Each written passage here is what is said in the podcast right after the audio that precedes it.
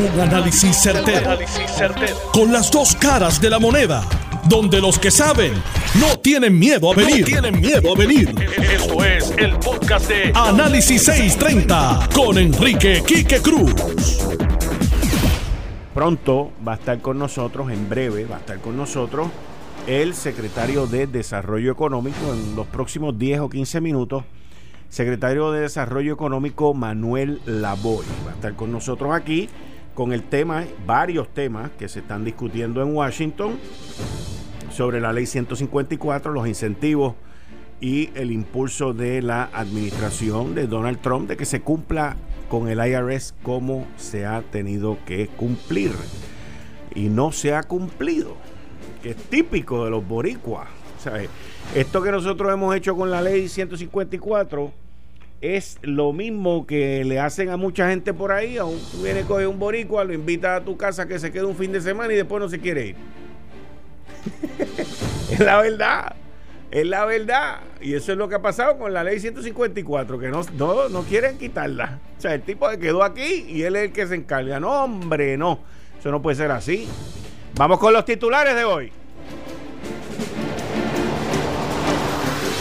Renuncia efectivo hoy. El fiscal Grau de la oficina del fiscal especial independiente y dice que ya colmaron la copa con él. Este es uno de los fiscales que está llevando el caso de Héctor O'Neill. ¿Cómo cambia esto el caso de Héctor O'Neill? Muy interesante, muy interesante. Y hablando de renuncias, yo me imagino Hoy, viernes 13, yo me imagino que ya después de la gobernadora constitucional Wanda Vázquez, yo me imagino que estando de viaje ya en algún momento de regreso para Puerto Rico, oigan, y le tengo que hablar del viaje de la gobernadora. Le tengo que hablar del viaje de la gobernadora. Tengo una información que nadie la tiene. Muy importante. Unos cambios drásticos. Unos cambios drásticos. Pero siguiendo con la renuncia. Pues yo me imagino que la, secretaria de Gobernación, Zoela Boy, saludos Zoe, debe de tener una listita, una listita de renuncias y una listita de sustitutos. ¿Cuándo la va a sacar? Será pronto. Va, eso lo vamos a discutir también. El, miren, la gobernadora Wanda Vázquez tuvo lo que podemos llamar un small victory, una victoria pequeña. Yo recuerdo esa, esa frase, yo nunca la había utilizado antes. después del huracán María, uno de mis hijos que estaba conmigo en mi casa, como a los dos o tres días me decía, papi, nos tenemos que concentrar en small victories. Y yo digo, ¿qué rayo es eso? Y me dice, victorias pequeñas. Sí, chico, me lo dijiste en inglés, me lo dijiste en español. Pero explícame qué es un small victory. Y me dice, papi, todos los días vamos a tener algo bueno que hemos ganado por qué celebrar. Y eso se llama un small victory. Miren, no pudo haber tenido más razón ese muchacho. Todos los días pasaba algo. Un día llegó el agua. La luz no llegó ni como por cinco meses. Pero un día llegó el agua. Un día llegó esto. Un día llegó lo otro. Un día apareció aquello. Un día apareció lo otro. Todos los días había una victoria. El enfoque en la vida no puede ser en lo malo que te está pasando ese día. O en esa semana o en ese mes. Tiene que ser que todos los días lograste algo. Y nosotros logramos algo todos los días cuando abrimos los ojos y nos levantamos, porque estamos vivos. Esa es la primera victoria. Y de ahí en adelante van a suceder muchas cosas más. Muchas cosas más. Y la gobernadora logró un small victory con FEMA para que desembolsen dinero. Como les dije, por ahí viene ya de camino, va a estar con nosotros en 10 o 15 minutos el secretario de Desarrollo Económico Manuel Lavoy. Los kayaking no paran, no paran, no paran. Hubo una situación que la policía reportó el hurto de cinco vehículos en poco más de 12 horas ayer en el municipio de San Juan. ¿Qué va a hacer la alcaldesa? Se va a mudar ahora para la comandancia porque está en obras públicas y parece que por el otro lado pues no funciona la cosa tampoco. Esto y mucho más en Análisis 630 que acaba de comenzar. 5 y 6 de la tarde de hoy, viernes 13 de septiembre del 2019. Te estás escuchando Análisis 630. Yo estoy aquí de lunes a viernes de 5 a 7. Me escuchas en la banda FM. Si estás en el área metro a través del 94.3 FM en tu radio. Antes de que empiece con el primer tema de la renuncia del fiscal Grau a la oficina del fiscal especial independiente, este fiscal estaba llevando el caso del exalcalde de Guaynabo, Héctor O'Neill. Esto cambia todo. Esto cambia todo. Acaban de perder. Yo me imagino que no van a apelar. Y esto, pues, la, oficina del, fiscal especial independiente, los fiscales han cogido sus cantazos, han perdido casos importantes últimamente. Y el fiscal Grau anunció hoy, en Lo sé todo, con Eliezer Ramos, de que este esto ya llenó la copa y se va, después de 15 años. Así que hay que hacer cambio, hay que hacer cambio. Miren, pero antes de que empiece con el primer tema, antes de que empiece con el primer tema, yo no sé si el secretario de Desarrollo Económico, que va a estar aquí conmigo ya en unos minutos, lo vi caminando por ahí, estuvo en este viaje de Washington. Pero mis fuentes me indican que este viaje de la gobernadora Wanda Vázquez ha sido un viaje completamente distinto a todos los otros viajes que gobernantes han hecho en Puerto Rico. Y yo dije, how's that so? ¿Y cómo fue eso? Mis fuentes, muy buena, muy buena, me dice, mira, Quique, esta gobernadora cambió por primera vez ever el giro de ir a Washington. Y yo le digo, pero ¿cómo? Explícame, explícame, explícame. Él me hizo tan interesante que le pedí a la persona que me explicara. Yo estacioné mi vehículo y todo. Y le digo, explícame. Me dice, mira, me cuentan y me dicen, y yo lo vi. Esto es un transeúnte por allá. Me dice, mira, que me cuentan que aquellas vainas que los gobernantes en Puerto Rico hacían cuando iban para todos lados de viaje, de todas aquellas escoltas, de todas aquellas limusinas, de todos aquellos carros negros y todas esas vainas, me dice, eso está gone.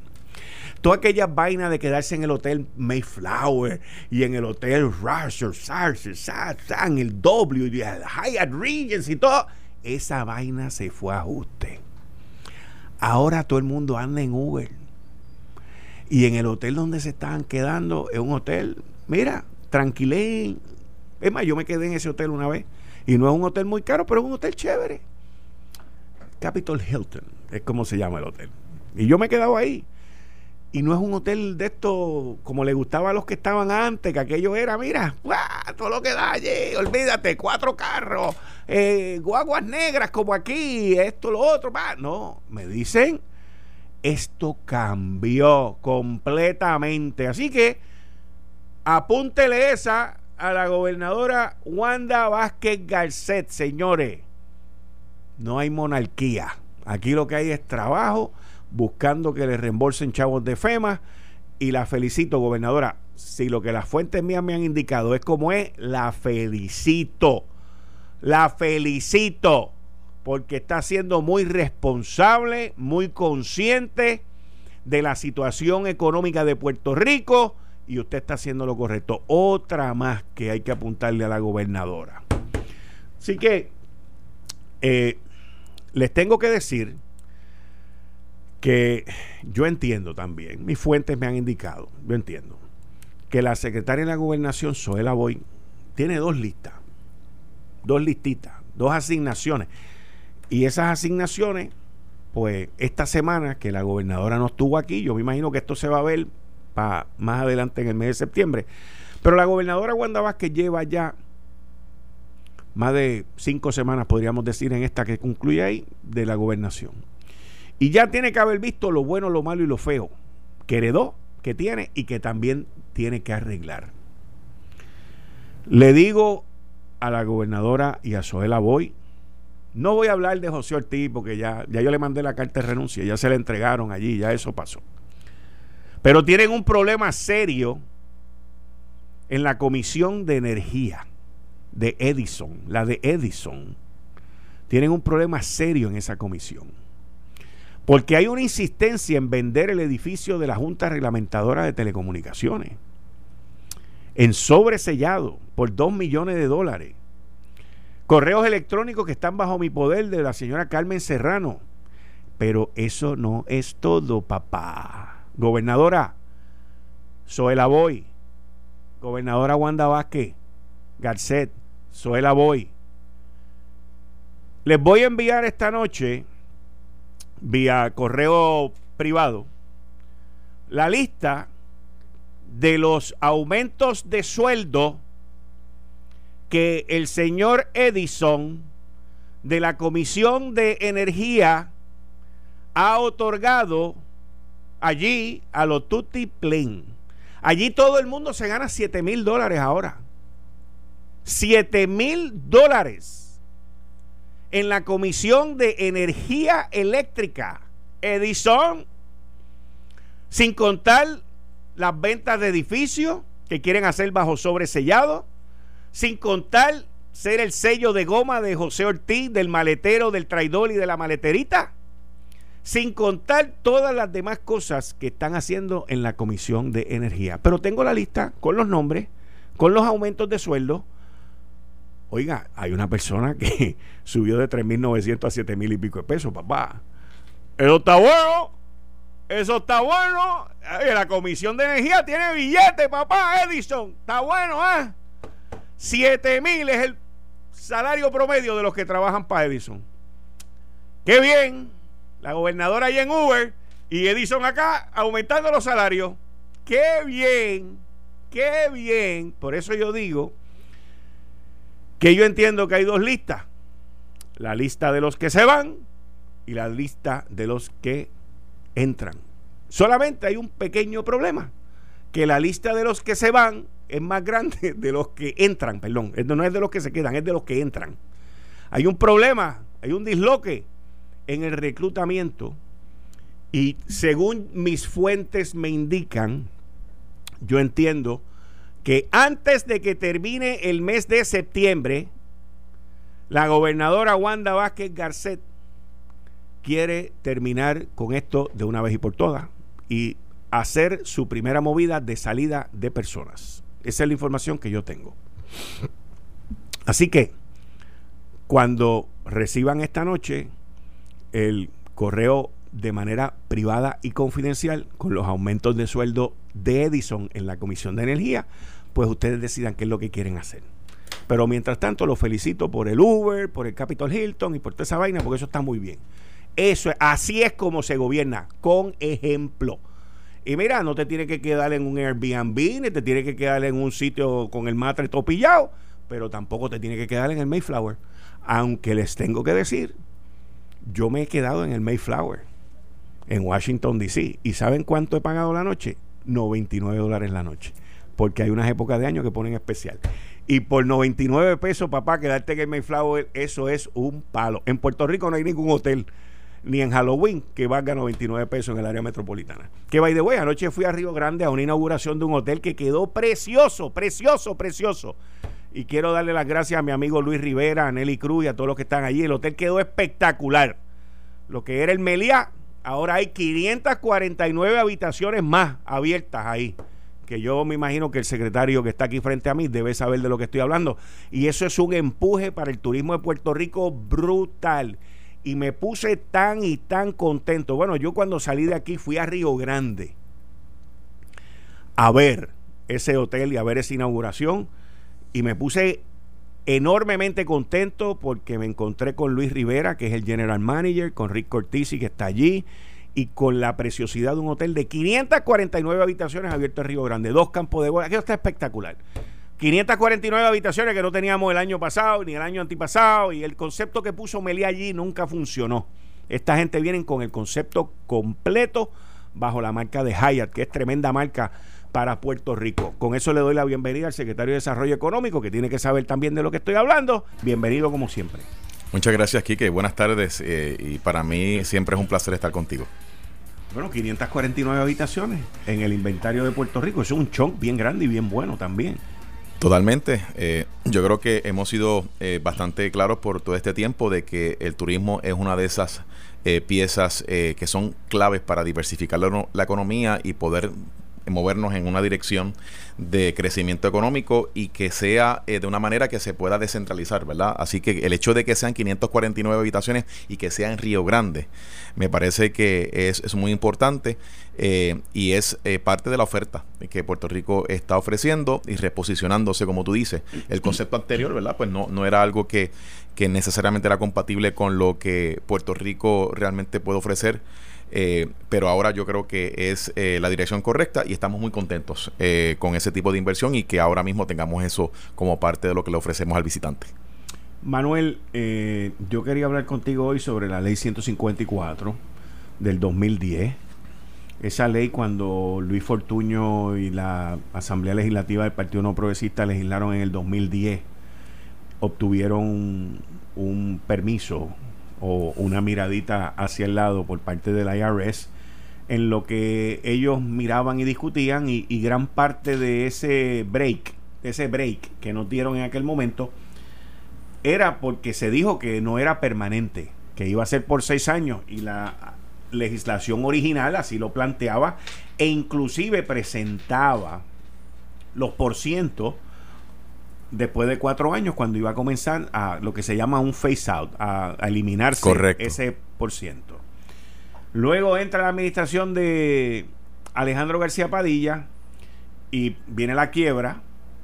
Y entonces eh, lo extendió y consiguió que en aquel momento el secretario del Tesoro eh, le, le dijera, mira, olvídate de eso, nosotros no vamos a bregar con eso ahora, vamos a bregar con promesa y entonces el, el, enfoque no fue la ley 154, sino que fue promesa. Se va Alejandro y se va el secretario del Tesoro, que el subsecretario del Tesoro eh, también estaba envuelto en todo esto. Y entra promesa, los recaudos suben, porque los recaudos han subido enormemente por todos los impuestos que nos metieron durante la administración de Alejandro García Padilla. La verdad es la verdad, o sea, nos subieron el IVA al 11.5%, la crudita no la subieron tres veces y así por el estilo. Esta administración también, bajo Ricardo Rosselló, nos subió los impuestos. Díganlo o no, le subieron los impuestos a, los contratistas independientes y a la gente que tiene sus pequeños negocios en la retención. Antes te retenían el, 10, el 7%, ahora te retienen el 10% y así sucesivamente. O sea, aquí le han metido la mano en el bolsillo, los anteriores más que los de ahora, pero todo el mundo le ha metido la mano en el bolsillo. La realidad de todo esto es que ya estamos en el 2019 y la ley es del 2010 y se suponía que se acabara en el 2016. Y Ricardo Rosselló vino y le extendió por 10 años más, cuando esta gente ya le estaban diciendo, brother, esto se tiene que ir. Y ahora vino eh, Monichin y le dijo a la gobernadora cuál es el plan para facing out de esto, porque ya no podemos seguir con esto. Quique, quisiera eh, añadir varios puntos a, esa, a esa premisa y ese recuento histórico. El primero es, y yo creo que es muy importante recordar lo primero que acabas de decir, de que la ley 154 de 2010, ese arbitrio, eh, siempre fue uno de carácter temporero. Eso es, eh, ¿verdad? Eso es así. Eh, inclusive, cuando yo no estaba en el gobierno en aquel momento, yo sí estuve el último año de bajo la administración Fortuño y recuerdo un poco, luego de que ocurre esta situación, me, tuve la oportunidad de poder repasar ciertos puntos en aquel momento, de que una vez se establece este mecanismo, y la premisa era de que era acreditable. Se le hace una consulta al Tesoro de los Estados Unidos y entonces hay que va, baja ese famoso ruling donde dice, mira, este sí, lo vamos a acreditar y básicamente el lenguaje es como que por el momento lo haremos y miraremos hacia el lado, como tú muy bien acabas de decir. Eh, y eso es un recuento histórico correcto. Importante que el phase out de seis años incluía reducirlo eh, el por ciento escalonadamente. Cuando entra la administración García Padilla, eh, en, esa, en, ese, eh, en ese planteamiento que estás trayendo, además de haberle consultado al Tesoro, no solamente se detuvo el phase out, es que también se mantuvo en el 4%. También. Que eso es muy importante. Porque hubo legislación, creo que era Jack Lew, el, el secretario del Tesoro. Eso es correcto. estaba envuelto en todo esto. Y, y la realidad del caso es que el todo, eh, todo este tiempo, no solo el gobierno de Puerto Rico, sino también el gobierno de los Estados Unidos, a través del Tesoro y el IRS, han reconocido de que este arbitrio, aún con todo esto que acabamos de decir, Quique, eh, se ha convertido en una pieza de recaudo clave. Estamos hablando de 1.800, 2.000 millones de dólares del Fondo General. Y que por otra parte, aunque al principio eh, las propias empresas criticaron la manera en que se hizo, fue de un día para otro. un fin de semana. Y, ellos. Sin contar con ellos, sin decir nada. Y ellos estuvo, estaban muy incómodos y, ¿verdad? con esa situación. Y eso está también, es un hecho histórico ya. lo cierto es que con el tiempo eh, ellos hicieron sus ajustes y en muchos de los casos, pues ya el pago del arbitrio y el que se les reconociera la acreditabilidad del 100% a nivel federal, ya era algo que estaba incorporado en su modelo de negocios en Puerto Rico. Por lo tanto, interesantemente, cuando entramos a la administración en el 2017, que se extiende eh, por un periodo de 10 años, de hecho se extiende, Quique, porque hay un plan fiscal que en ese momento es de 10 años. Por lo tanto, parte de los requisitos que establece la Junta de Supervisión Fiscal es que si tú me vas a reconocer como parte de tus ingresos el arbitrio de la 154, tiene que haber una garantía de que ese recaudo va a ocurrir a lo largo de los años. Por eso es que se extiende para poder entonces eh, alinearlo al plan fiscal y a ese requisito de la Junta. Eh, dicho eso, Quique, la realidad del caso es que las empresas empezaron a hacer sus ajustes y cuando entramos en el 2017, en las primeras reuniones que nosotros tuvimos con los que son los Chief Tax Officers o los oficiales principales de contribuciones de estas empresas que pagan a 154, nos eh, recordaron de que parte primordial de poder seguir haciendo negocios en Puerto Rico era la certeza. O sea, de que esto de que vengan a hacer cambios sustanciales, eh, materiales, a la manera en que ellos han estructurado sus operaciones en Puerto Rico desde el punto de vista de contribuciones, el seguir cambiando las reglas del juego, eso eh, pues pone a Puerto Rico en una posición de gran desventaja. Eso nos dijeron cuando arrancamos en la administración en el 2017. Segundo, y esto es igual de importante, las cosas empezaron a cambiar drásticamente cuando el Congreso y luego el presidente firma la ley de reforma contributiva federal en diciembre del 2017. Y eso es posiblemente uno de los cambios o el cambio más fundamental que ha ocurrido desde que el arbitrio de 154 se aprobó en Puerto Rico y el Tesoro reconoce la, la acreditabilidad del 100%. Me parece que eso es algo que en la discusión pública de reciente no se ha podido resaltar lo suficiente, el impacto que ha tenido esa reforma contributiva federal y cómo eso ha tenido un efecto dominó en las decisiones que el, Tesoro está evaluando o va a tomar o ha tomado con respecto a situaciones como por ejemplo el tema de la 154. Dicho eso, Quique, y quiero ¿verdad? dejarle en el récord, yo estuve en esa reunión eh, ¿En, de, Washington? en Washington, D.C., yo estuve en varias reuniones con la gobernadora, eh, de esta semana, sí, eh, me incorporé un poco más tarde porque estaba en otro, en otra, en otro compromiso. Y te moviste en Uber. Y yo siempre me he movido en Uber, quiero ¿Ah, que lo sepas, siempre. Yo desde el principio, de hecho, para también mencionar Lyft, ¿verdad? Por la competencia ya. No, no, está bien. Así que yo siempre me he movido en, en la economía colaborativa.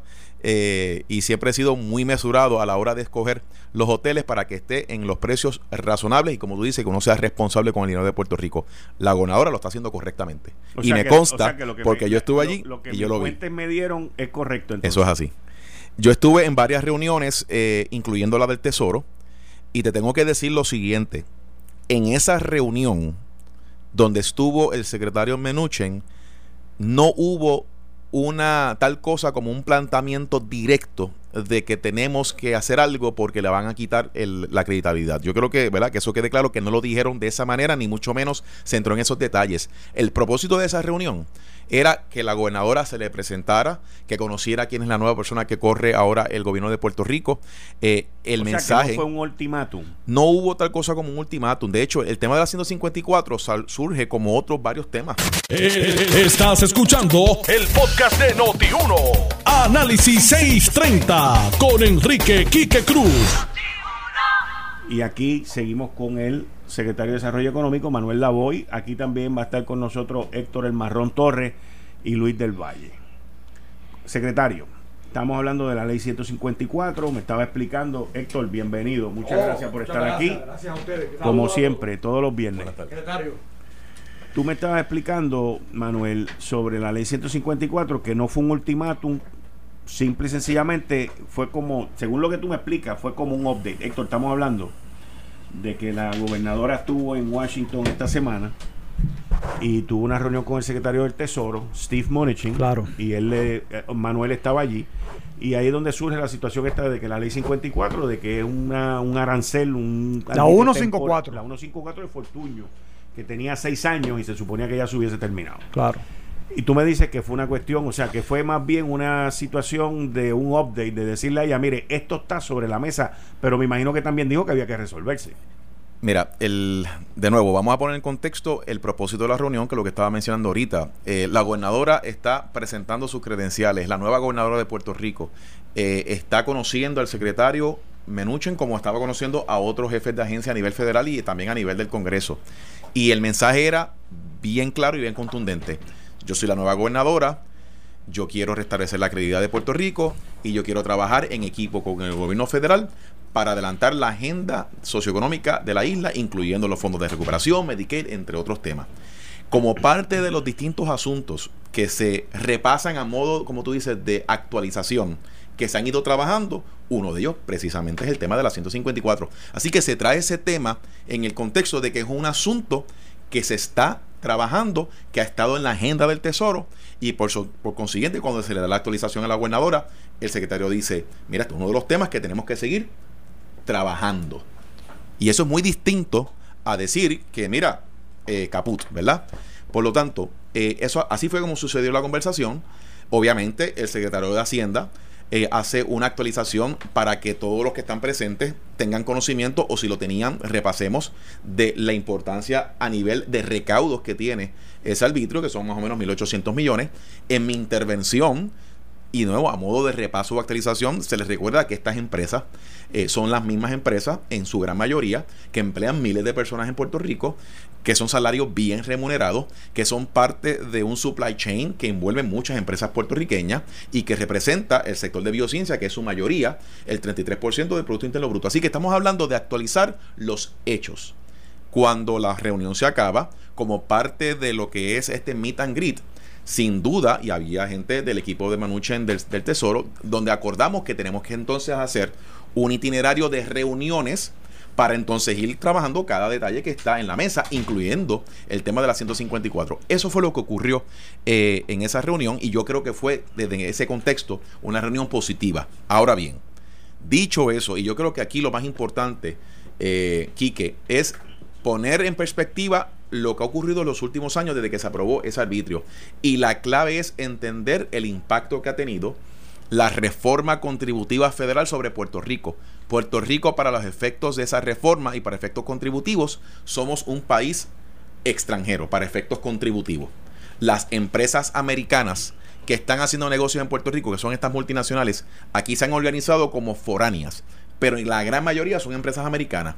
Y ahora están sujetas a una nueva contribución relacionada a la propiedad intelectual y cómo eso se licencia en operaciones en Puerto Rico, que es esa, el famoso guilty y el famoso BIT, ¿verdad? que son unos términos eh, complejos a nivel eh, contributivo, pero que en esencia está aumentándole la exposición de taxes que pagan esas empresas eh, por la operación que tienen en Puerto Rico. Y como parte de las regulaciones y las aclaraciones que está haciendo el IRS como parte de la implementación de esa reforma contributiva federal, eso va a tener un impacto en cómo las empresas, sea las que están en Puerto Rico o cualquier otra empresa americana que está en una jurisdicción foránea, va a trabajar lo que son sus créditos, los créditos por lo que son sus ganancias eh, y lo que son eh, lo que son los, tax foreign revenues eh, los foreign revenues y, qué tax, qué crédito contributivo le aplicaría. los ingresos internacionales. Correcto, los ingresos internacionales. y como esos créditos se van a estar manejando a nivel federal por esa reforma contributiva. Y en ese sentido es que algunos han, mencionado que dependiendo cómo esas regulaciones vayan bajando, pudiese afectar o no la manera en que ese crédito en el caso de Puerto Rico se puede tratar. Y por eso yo quiero diferenciar. Una cosa es lo que la nota de un periódico sacó que no me parece que recogió todo lo que realmente ocurrió en esa reunión porque estuvo allí. Y otra cosa es que sí hay un riesgo, pero ese riesgo es un riesgo que está desde el principio, como tú muy bien hiciste en tu resumen, porque siempre fue uno de carácter temporero y siempre desde el principio el IRS dijo, eh, no hay problema, te lo voy a acreditar 100%, pero voy a mirar por al lado porque en un momento dado yo voy a tener que revisitar esto. Y ahora están revisitándolo todo en el contexto de la reforma contributiva del 2017, de Donald Trump. Porque la base principal de esa reforma contributiva de Donald Trump era lo que otros presidentes habían querido lograr, que no lo habían podido lograr, que era de traer todo ese dinero que estaba fuera del gobierno de los Estados Unidos, que eran billones y billones de dólares, y ponerle un por ciento, oye, Obama lo trató, el otro, todos habían tratado, y era bajar esa tasa contributiva. Ahora mismo, al día de hoy, la tasa federal es de 21%, bajó de 30 y pico a 21. La tasa nominal nominal. Correcto. Nosotros aquí estamos muy por encima de la Florida. Claro. Por lo tanto, no estamos competitivos. Y para muchos negocios aquí en Puerto Rico es más favorable brincar el charco, establecerse allá y, y pagar el 10.5 de lo que creen acá también, porque eso es lo que pagan ahora bajo la reforma federal. Eso es otro, esos son otros 20 pesos y eso es otro cuento.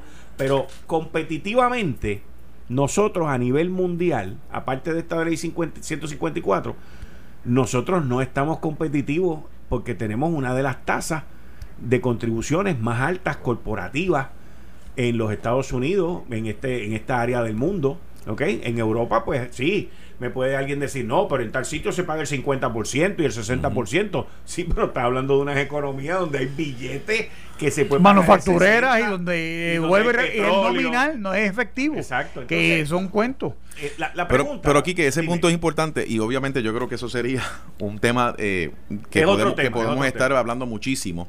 Eh, porque si yo tengo que reconocer que una vez el gobierno federal, a través de la legislación eh, que el presidente Trump firmó en, en, diciembre del 2017, al bajarlo a esa tasa nominal del 21%, eso también cambia muchos de los supuestos que se estaba trabajando inclusive en la reforma contributiva local.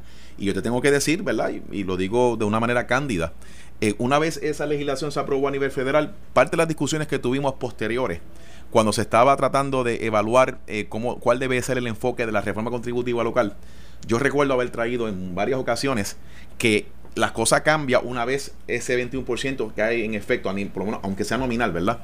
Eh, y eso supone que nosotros tendríamos que repensar eh, todo el aparato contributivo a nivel corporativo. Dicho eso, la realidad del caso es que muchas de las empresas que hacen negocios en Puerto Rico, si tú estás en un sector que hay una ley especial que te provee una tasa preferencial y unas exenciones, pues tú con eso compensas. Y eso es lo que han hecho estas multinacionales. Estas multinacionales, eh, al ser un sector eh, estratégico, estaban cobijados bajo la ley 73 o la ley 135 antes de la 73 y ahora continuarán bajo lo que es el nuevo código de incentivos. Y se trata de hacer algún tipo, ¿verdad?, de, de ajuste para ser competitivo. Pero, obviamente, lo que ocurrió a nivel federal es que aún con esa situación de que nosotros le ofrecemos unas tasas preferenciales muy atractivas a estas multinacionales, lo cierto es que en otros renglones no competimos. Por ejemplo, en el costo de energía. en ese costo nosotros es muy difícil. y obviamente otras cosas que tenemos que repensar desde el punto de vista del, clima de hacer negocios y la manera en que el gobierno, lo que le llaman la eficiencia del gobierno para poder promover los negocios, que es parte de lo que tenemos que seguir trabajando. Eh, así que, ahora bien, el, el aspecto que yo creo que debemos de ir enfocando es, y me hicieron una pregunta ¿verdad? En, este, en este tiempo ¿verdad? sobre este tema, es ¿qué va a hacer el gobierno? Porque aunque no hubo una, una comunicación de decir, mira, este, esto es lo que va a pasar, lo cierto es que nosotros tenemos que ser proactivos. Y esa es la clave aquí, ¿verdad?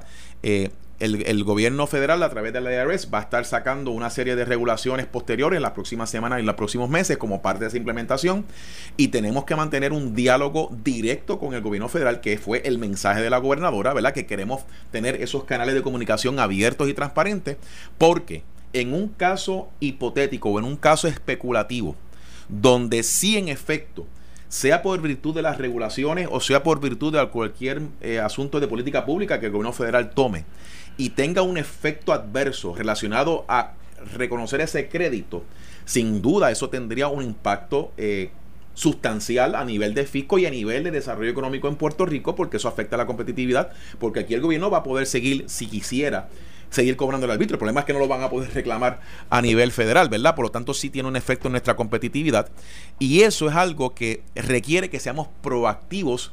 Eh, y por eso es que en algunas instancias, eh, por ejemplo, se ha hablado de que si una situación como esa ocurre, habría que solicitar eh, un plan ordenado, un tiempo razonable, donde pudiésemos entonces evaluar las distintas alternativas para mitigar la situación y tiene que ser que, tiene, que sea algo de transición y que inclusive que nos permita hacerlo de una manera ordenada y organizada, eh, tomando en consideración todas las opciones que nosotros tenemos. Pero, y eso es algo que sí, yo creo que tenemos que tomar en consideración, eh, porque esto no puede ocurrir, si fuese el caso, no pudiese ocurrir de la noche a la mañana. No, en, en eso yo entiendo que estamos claros aun cuando nos dieron 10 años para transicionar de las 936 a las no 936 y ninguno de los gobiernos que estuvieron al mando en esos 10 años hicieron nada, nada, pues aquí... ¿Pero por qué? Perdóname, dame dos segunditos, pero ¿por qué? Bueno, porque, porque los populares ganaron las elecciones y se fueron en negación. Lo sé. Que las 936, que eran el caballito de batalla de ellos para promover el desarrollo económico, iban a quedar per secula seculorum. Y la realidad les volvió. ¿Por qué? Porque se aprobó el NAFTA, se aprobaron una serie de convenios a nivel de Estados Unidos que hizo las 936 prácticamente una pieza de dinosaurio. Nos quitaron la exclusividad. Exactamente. Y la protección de unos mercados, por ejemplo, el del café, se fue a pique. Y eso es bien importante aclararlo. Sí, no, pero cuando la gente exclusividad. escucha a la gente en los periódicos hablando muchísima basofia y no saben lo que están hablando en términos del contexto histórico cuando se aprobó. Ahí se abrieron Que fue en el 93 cuando Bill Clinton. Bill Clinton. Seguro. 1993, en enero primero del 94 comenzó el Tratado de Libre Comercio entre México y Canadá y los Estados Unidos. Y inmediatamente se cayó la moneda mexicana. También, sí, yo estaba allí. Ah, pues para que tú veas. Yo ¿eh? estaba allí. Se cayó un 300%. Sí, señor. Sí, señor. Así fue, esa es de historia y la inflación estuvo el primer año en 65%. Y los intereses subieron al 65%. Una cosa seguro. Y los Estados Unidos le prestó a México 50 mil millones. Capitalizaron la economía mexicana para que siguiera corriendo. mil millones de dólares. Para que México echara para adelante y México echó para adelante y siguió Así mismo fue. Ahora, Manuel, una de las opciones que se han presentado y que estuvimos discutiendo, estuvimos discutiendo en el programa aquí fue de que el arancel se cambie a un impuesto y que de esa manera las compañías recibirían el 80% del crédito. ¿Cuál es el problema con eso? ¿O cuál sería el problema con eso? Mira, eh, sí, eh, la realidad del caso es que eso es una de las opciones. Eh, y eso está en la reforma contributiva de Donald Trump. Eso es una de las opciones. Ese es el área de escape. Es una de las opciones. Que a las compañías, en vez de tener un 100% de exención, como lo tienen hoy, que le devuelven el dinero, ellos deducen el dinero. Lo que pagan aquí lo deducen en el income tax federal. Pero me parece que esa es la, esa es la, nota con el 4%. Del, Pero el asunto es el siguiente, aquí que eh, si bien es cierto de que si una empresa hoy organizada como un Control Foreign Corporation americana, una CFC, una CFC que son las famosas foráneas, pero son, son americanas, son americanas, este decidiera convertir moverse hacia el income tax o el royalty tax, ¿verdad? Que, que va más a la parte del ingreso. Eh, en este momento eh, ya no sería el 100% de la acreditabilidad, sería el 80%. correcto. Y eso eh, me parece, ¿verdad?, que hay que ser cautelosos por dos cosas. número uno, porque como te estaba mencionando ahorita, aún después de que las empresas eh, tuvieron que votar el golpe para hablar, ¿verdad? Como se habla en el campo. que votaron el golpe y dijeron, bueno, pues esto es lo que hay. Hicieron sus ajustes, Quique. Y luego de la reforma contributiva federal tuvieron que volver entonces a hacer ajustes y muchos de ellos todavía están haciendo ajustes o están evaluando distintas cosas a nivel de su modelo de negocios a nivel global y cómo se estructuran aquí en Puerto Rico. Eh, y el tema de la 154 de momento se convirtió en un asunto de estabilidad. Ya estaba incorporado en ese modelo de negocio, obviamente, partiendo siempre de la premisa que el gobierno federal se lo acredita 100%. Y de que era temporero. Exacto, pero la realidad del caso es que estas empresas para hacer estos cambios a nivel estructural de negocios toma tiempo. Y ellos lograron pasar por esas etapas. ¿Qué te quiero decir con esto? Que si ahora vamos a entrar en un proceso de cambiarlo para que se lleve por el income tax, lo cierto es que ese 20% representa una nueva exposición. Eso es correcto. Es una nueva exposición. Y están ahora mismo evaluando su exposición por lo del guilty y por lo del BIT y otras consideraciones que llegó como por virtud de la reforma contributiva federal.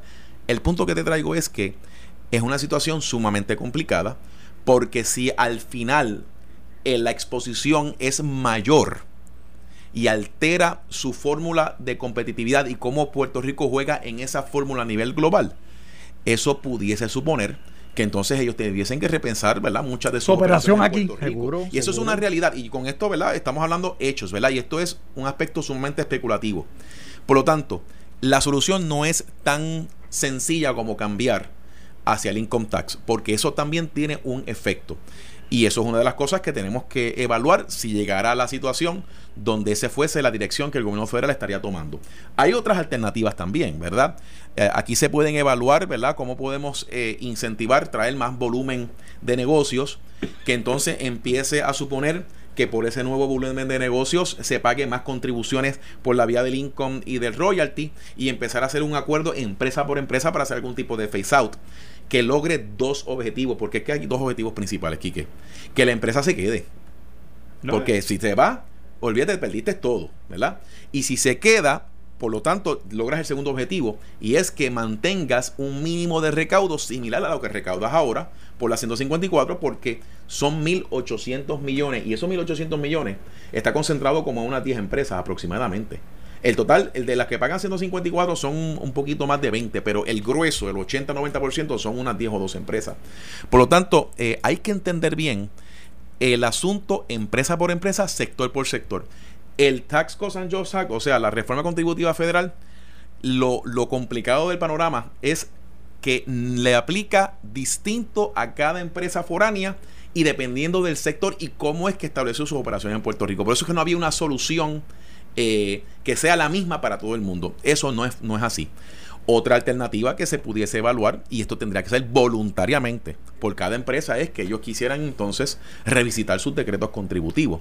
Y habría que entonces ir uno por uno y ellos tendrían que voluntariamente estar de acuerdo porque ahora mismo el decreto es un, es un acuerdo entre las partes, eh, y entonces ver qué opciones tenemos para poder, dentro de los incentivos que se ofrecen versus el posible impacto a nivel de competitividad, qué alternativas existirían para poder entonces hacer algún tipo de renegociación. Pero todo esto, en mi opinión, es, es, muy especulativo, eh, sin, sin eh, menospreciar el hecho de que tenemos que ser proactivos con este tema. Aquí no podemos estar pensando en que aquí nada pudiese ocurrir. Lo cierto es que tenemos que prepararnos y yo creo que la clave es la, la comunicación. La comunicación y el diálogo con el gobierno federal, especialmente con el Tesoro, y no dejar fuera a las industrias que se pudiesen afectar. Esto es un triángulo. Tenemos que evaluar qué es lo que quiere hacer el gobierno de Estados Unidos. Esos son sus intereses desde el punto de vista de política pública qué es lo que le conviene a Puerto Rico desde el punto de vista de recaudos y desde el punto de vista de económico y qué tiene que qué condiciones tienen que ocurrir para que las empresas sigan viendo a Puerto Rico como un lugar viable para continuar haciendo operaciones y expandiendo y ese triángulo, esas tres variables tienen que converger de una manera que todo el mundo diga, podemos vivir con esto. Y ese es el reto, ¿verdad? Que tenemos próximo paso, próximo paso. próximo paso. Allá en el Tesoro le dijeron, tenemos que hacer algo. Eh, próximo paso de ustedes acá. Me imagino que será tú reunirte con las compañías. Mira, eh, de nuevo, para eh, recapitular sobre lo que nos dijeron, eh, literalmente nos dijeron, vamos a coordinar reuniones para poder entonces volver a retomar estos temas, ¿verdad? Y eso es uno de los próximos pasos. Van a haber reuniones que se van a estar haciendo, sea llamadas telefónicas o sean reuniones presenciales con el Tesoro. Y ahí vamos a estar participando a FAF, el Departamento de Hacienda y el Departamento de Desarrollo Económico y Comercio, para entonces volver a retomar el tema y entonces ir entendiendo qué pasos se tienen que seguir desde el punto de vista de cómo va evolucionando esas regulaciones que vayan a estar publicando y, qué cosas tenemos que evaluar, ¿verdad? Así que vas a esperar de nosotros esa proactividad, reuniones de trabajo más detalladas, más técnicas, para entonces ir trabajando ese tema. Paralelo, sin duda alguna, eh, tener unas conversaciones como la hemos tenido periódicas, de una comunicación directa con las empresas que se pudiesen afectar a nivel de liderato local como a nivel corporativo, que de hecho te puedo decir que los pasados dos años y medio nosotros hemos tenido conversaciones y reuniones periódicas con estos oficiales de contribuciones a nivel corporativo, los famosos eh, Chief Tax Officers. Eh, y la última reunión que yo tuve la tuvimos, estuvo el, el, gobernador de entonces, el equipo económico y fiscal, y fue en febrero del 2019 en Washington DC, donde tuvimos una reunión con estos Chief Tax Officers, y eso demuestra que hay una apertura, una comunicación y las decisiones que se vayan a tomar, tiene que tomar en consideración ese triángulo. Manuel, muchas gracias. Y vamos a seguir hablando de este tema porque claro que sí. está empezando. Eh, estás escuchando el podcast de Noti1. Análisis 630 con Enrique Quique Cruz.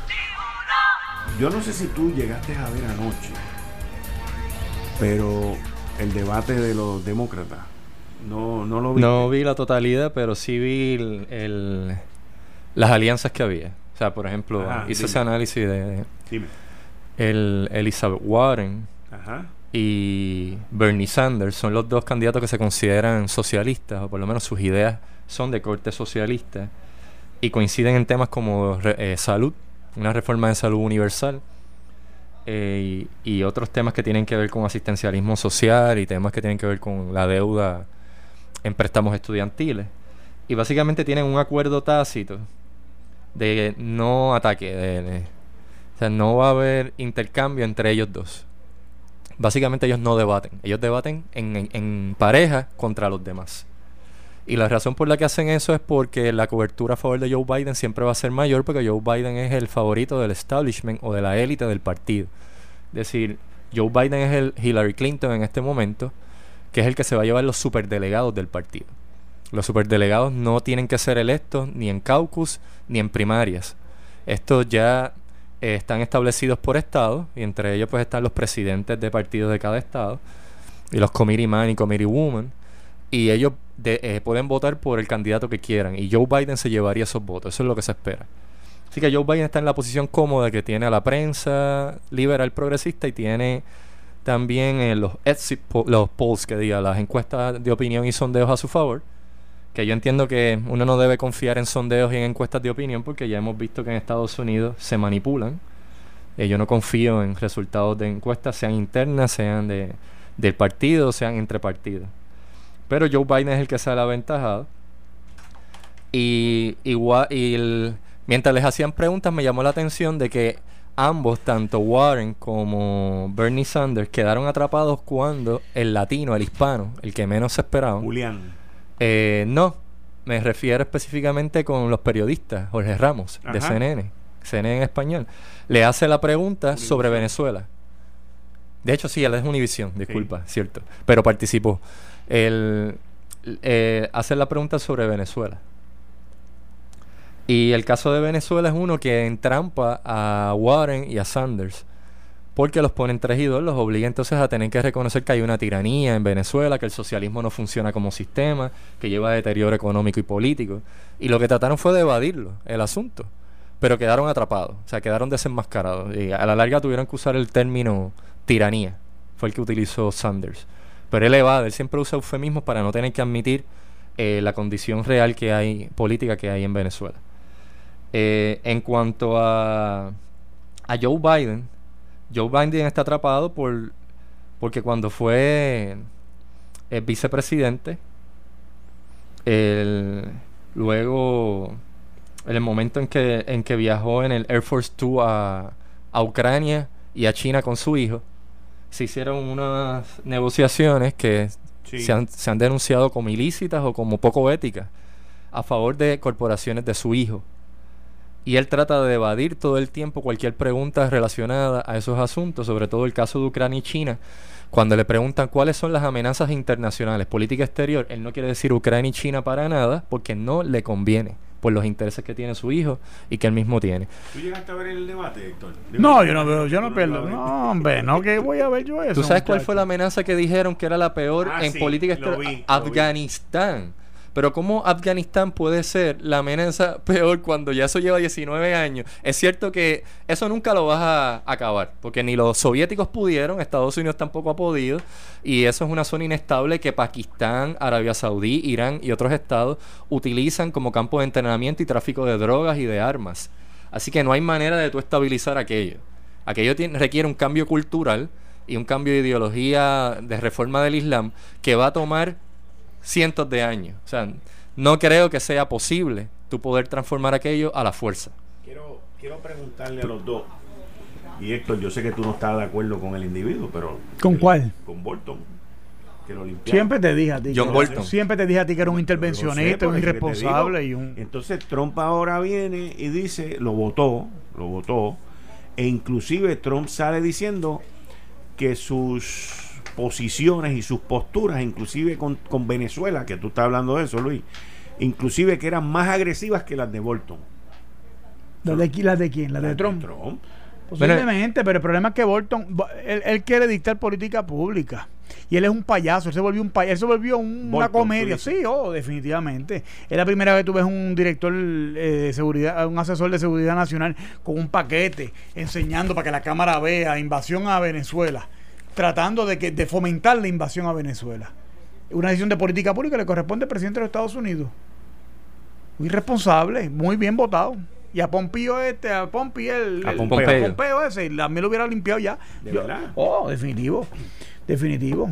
Ellos, ellos, ellos llevan una política intervencionista, que no es lo que se debe hacer. Estados Unidos debe ejercer el liderato, la autoridad, particularmente en este lado del mundo, pero no debe estar eh, mediando en procesos directamente como lo están haciendo. Que Trump está mira lo que dicen ahora, que Trump está frustrado porque lleva seis meses el, el, pájaro aquel que pusieron allí de, supuesto presidente interino.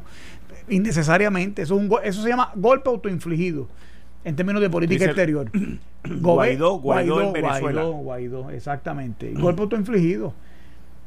Bueno, pero el caso de Venezuela tiene unos matices que, Estados Unidos no puede hacer nada al respecto. No importa si es la perspectiva de eh, John Bolton, que es de la línea de demócratas y republicanos que creen en que se puede hacer nation building, se puede utilizar la intervención militar como un modo de transformación y de fomento de la democracia, etcétera, etcétera, etcétera, y reconstrucción de pueblo. Él va de esa línea. Y la razón por la que entra la administración Trump es por la presión que hay dentro de las élites de poder dentro del Partido Republicano y el Partido Demócrata que le piden al presidente, si quieres nuestro apoyo en política exterior en otros asuntos, tienes que tener alguna gente de nosotros en tu gabinete. Entonces él tuvo que negociar. Él no podía tener un gabinete que fuera pro-Trump puro porque no tiene los votos en el Congreso para tener eh, ese apoyo. Es decir, necesitas republicanos claves que no lo van a apoyar. Un Mitt Romney no lo va a apoyar, por ejemplo, un Mitt Romney. O McCain cuando estaba vivo, no lo iba a apoyar. esa, gente, esa gente tú tienes que negociar y algo le tienes que dar. Algo le tienes que dar para que ellos te dejen tranquilo y te dejen presidir. porque si no, no preside. Lo mismo que pasa en Puerto Rico, por ejemplo, cuando las peleas de Chad versus Ricky, en algún punto cedían para poder nombrar a alguien y confirmarlo, porque si no se quedan estancados. O sea, ese tipo de cosas se da. Se dio también cuando estuvo Acevedo Vila y el gobierno dividido.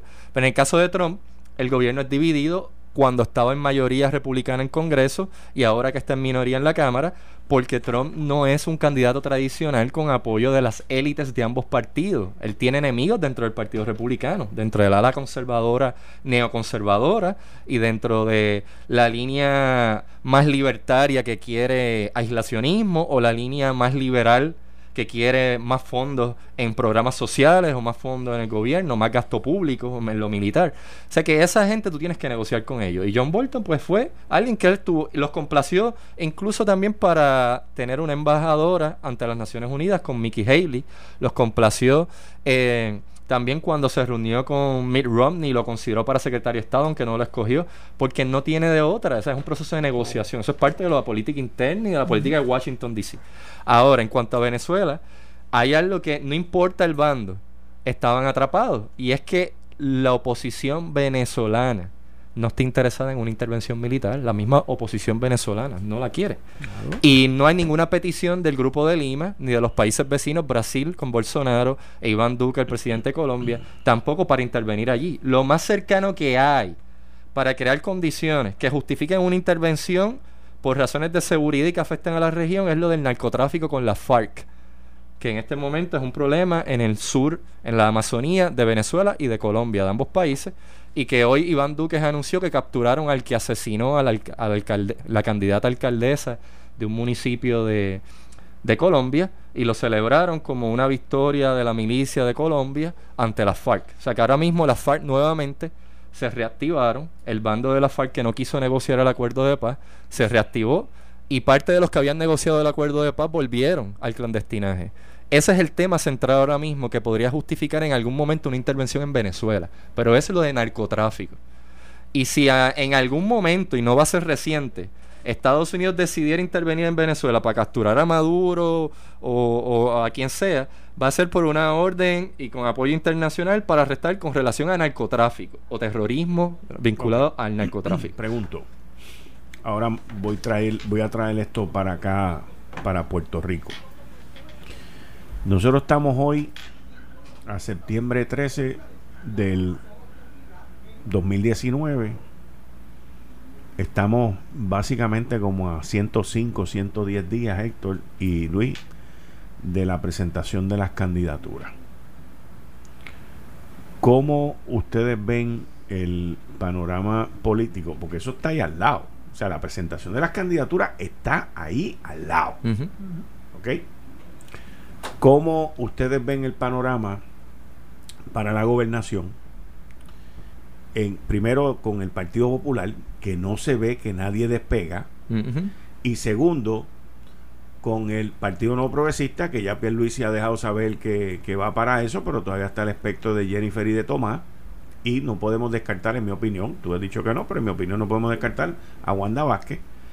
Y estoy escuchando por ahí una candidatura independiente del doctor Iván González Cancel, del doctor Corazón. Eso se está viendo por ahí. Él ha dicho públicamente en las redes que él lo está pensando y que lo está analizando y que tiene un grupo de trabajo metido en eso. ¿Cómo esa candidatura afectaría al Partido Nuevo Progresista? Porque es a quien único afectaría, al Partido Nuevo Progresista, a poder revalidar la, la gobernación en el 2020. No, para mí afectaría positivamente la candidatura de Iván, si quiere correr y quien quiera correr, porque me parece que el partido debe ser inclusivo. Pero es que él no está hablando de correr como el, con el partido, está hablando de correr como candidato independiente. Pues tiene derecho a correr como él quiera. O sea, si lo hace fuera del partido. Pero, pero, ¿quién es Iván González Cancel? Esa es la pregunta. Porque Iván González Cancel, quien lo hizo gente fue Luis Fortuño. Puede ser el mejor cardiólogo del mundo, pero quien lo hizo gente en términos políticos fue Luis Fortuño cuando lo nombró y duró dos semanas en el salud. Ese, ese, es el dato. Lo otro, pues, es especulación, pero el dato, el dato cierto es ese. ¿Y por qué dura un temblor de tierra en salud? Porque no quiere dejar la práctica privada de su profesión, que es muy lucrativa aunque los seguros ahora no le paguen, versus ser figura pública. Él está ahí. Yo pienso que es una persona articulada, una persona inteligente. Me parece que es un estadista bien intencionado, cree en la causa de la igualdad política y económica de, la, de, de nosotros los que somos estadistas y PNP. Y me parece que está bien yo le invitaría a que lo hiciera por esta del partido. Me parece que como comisionado residente también sería un, un, asset para el partido. Pero le haría daño si corre, le haría daño al, Partido Nuevo Progresista para revalidar si corre como candidato independiente. Es que si corre como se cancela. Es como el grupito de Alfredo, que son cinco. O sea, eh, eh, si tú no corres a través del partido, ¿quién es el líder? Porque ellos hablan de que van a. ¿Quién es el líder?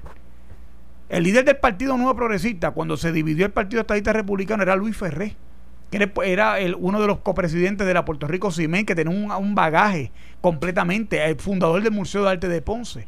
Eso era un hombre mayor. Pero ¿quién es el líder político? ¿Quién es esa figura política que va a aglutinar? Alfredo. Iván. Pero nosotros hemos hablado de liderazgo, hemos hablado en este programa en varias ocasiones y la conclusión ha sido, o la tesis, que no hay liderazgo en Puerto Rico en ningún ámbito, es decir, en ningún partido u organización. Por ejemplo, César Vázquez del proyecto Dignidad, que es conservador social, que también está hablando de candidatura.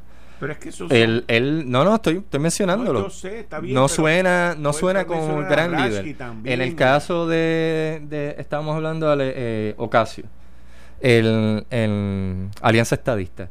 Pues va a haber una reunión el domingo, pero todavía está pendiente, no se sabe. ¿Este domingo? Sí, este domingo. en Aguadilla. ¿Está en, pie la reunión? En Aguadilla. Que si está en pie. ¿Cómo es? Que si está en pie, que, si, va para adelante. en pie. Bueno, se va a dar la reunión, pero todavía no hay nada, no se ha dicho qué es. O sea, hay que asistir o, enterarse de los que hayan asistido. O sea, que no han dicho para lo que es.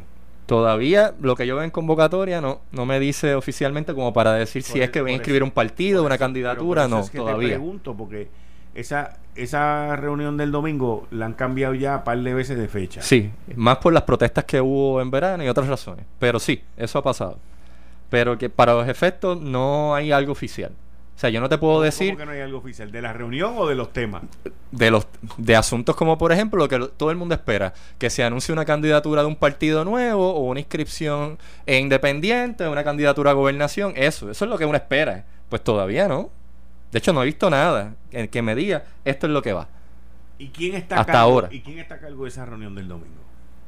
Bueno, las convocatorias que yo he visto vienen de Ocasio y de y de los seguidores en Twitter, pero no sé, no, yo no te puedo decir, yo no soy miembro de Alianza Estadista. O sea, a mí no me preguntes porque no te, no te puedo decir. te quedó buena esa. yo no puedo hablar a nombre de ellos. Igual que no puedo hablar a nombre del Proyecto Dignidad y del Movimiento Victoria Ciudadana, ni del Doctor Corazón. Y están en su derecho, seguro, como dice Héctor Marrón Torre, a correr, están en su derecho. Ahora, en liderazgo, el PNP y el PPD, tú mismo lo acabas de decir, tampoco tienen líderes. Wanda Vázquez podría ser candidata y ella dice que que ella no es político y que ella no tiene aspiraciones políticas. By the way, eso dice ella. El lunes hablamos eso aquí. Sí, sí, sí. Y a la menos de una hora después que se acabó el programa, lo contestó rápido. Bien brutal, bien brutal. Lo sé, lo sé, lo sé. O sea, es para que tú veas que el programa lo escuchan. Pues seguro. Y yo, la gobernadora, tiene en mí mi, mi, mi colaboración y todo, y mi respeto por la gestión que está haciendo, pero es lo que yo te digo, o sea, el liderato político, el liderato político, que es, es como la sangre en el cuerpo para ocupar una posición como esa en, términos de un cuatrenio, en vía electiva, ella no la tiene. Ella es la gobernadora que sucede, un gobernador que se va en desgracia por las torpezas que él cometió en un momento dado. Y el país pues se puso de pie. No, es que tampoco puede decir que tiene aspiraciones políticas, aspiraciones que es el término que le gustaba mucho a Ricky y que ella lo hereda. Porque básicamente hereda hasta el lenguaje y las palabras y todo, usa el mismo lenguaje y es ambigua en su acercamiento. Básicamente, en el momento en que ella diga, soy demócrata, soy republicana, soy esto, soy lo otro, soy PNP popular, estadista, la van a atacar. Entonces ella está jugando un juego en el que yo puedo parecer que soy de todo, no tengo forma, yo no tengo mi, mi rostro, es como el superhéroe este que cobra forma de plasticina de arena y cobra la forma de lo que quiera. Pues ella adopta cualquier forma y puede ser republicana en una reunión con los republicanos. Bishop la trató de republicana porque en esa reunión se comportó como republicana. Pero va y se reúne luego con, los demócratas, con Nancy Pelosi y parece una demócrata. Entonces le puede decir a Nancy: Mira, yo fui miembro de la Asociación de, de Justicia Demócrata, de los secretarios de Justicia Demócrata ella dice, ah, qué bueno, entonces eres demócrata. Y a los republicanos les dice, mira, yo tengo principios filosóficos republicanos, soy conservadora. Entonces los enamora a ambos. Y eso es lo que hacen los políticos de aquí, porque a la hora de la verdad esto se trata de fondos federales. Allá se fue a demostrar a ambos partidos que Puerto Rico está estable políticamente, que eliminen las regulaciones para que se desembolsen los fondos federales. A eso fue lo que fueron, fue a buscar fondos. Claro, claro, Igual lo que hace la comisionada residente, eso es lo que está haciendo ella ya. La comisionada residente está recibiendo asistencia ahora de la gobernadora en buscar los fondos federales y demostrar que hay estabilidad política. Eso es todo. Pero yo, yo en el caso de la gobernadora, yo, yo no sé, yo a, mí me tiene un poco de simpatía porque es que ella está entrando en arena movediza. Y a mí me parece que todos, todos, los que tengamos unas posiciones u otras, debemos respaldar por la continuidad del país, de Puerto Rico como, como entidad. Yo escuchaba ahorita al secretario hablando ¿verdad? La modalidad, una nueva modalidad, un debate viejísimo, que es las exenciones contributivas, porque es lo que está diciendo es todo una jeringonza en términos técnicos de lo que es la exención contributiva y cómo eso beneficia el capital centro que hace negocio en Puerto Rico, que propende el desarrollo económico. O sea, como tú, como tú, como tú coges el cascabel, que nosotros los que somos estadistas, para poder viabilizar un proyecto de igualdad política y económica, cuando las exenciones contributivas han sido los principales adversarios de esa igualdad que se persigue en términos de la jurisdicción de Puerto Rico versus la jurisdicción de los 50 estados, los distintos 50 estados que hacen que, hay también tienen programas de atracción de negocios, pero que no cuentan con las ventajas contributivas de Puerto Rico por ser un territorio, que es el paradigma que cuentan los gobiernos estadistas cuando llegan al poder. Bueno, una realidad. Eso es el tema. Una realidad lo que estás diciendo es que bajo el estatus actual la economía de Puerto Rico y el fisco de Puerto Rico se ve afectado constantemente por reformas que se hacen a nivel federal. por la mera discusión de. incluso eso, también. Eso, eso es peor todavía, pero la mera discusión de un tema, por ejemplo, vamos a hacer un plebiscito y ya Hernández Colón está entre nosotros, pero le puede preguntar a Tito Colorado para que te diga si eso no afectaba el clima de atracción de industrias a Puerto Rico, el mero la mera mención de que había una un propuesto plebiscito aquí en el la noticia que salió esta semana de la ley 154. Correcto, sí, correcto. Sí, afecta. Eso afecta. No podemos negar el, tapar el cielo con un dedo. Esa es la realidad del, del, dato. Y entonces son temas complejos que Manuel hoy puede tener la mejor intención del mundo, pero hay otro tema acá que converge y que puede ser hasta más determinante en términos de una elección futura a poco más de 12 meses de una elección general y cómo tú y cómo tú compaginas una cosa con otra cuando tú estás en el liderato político.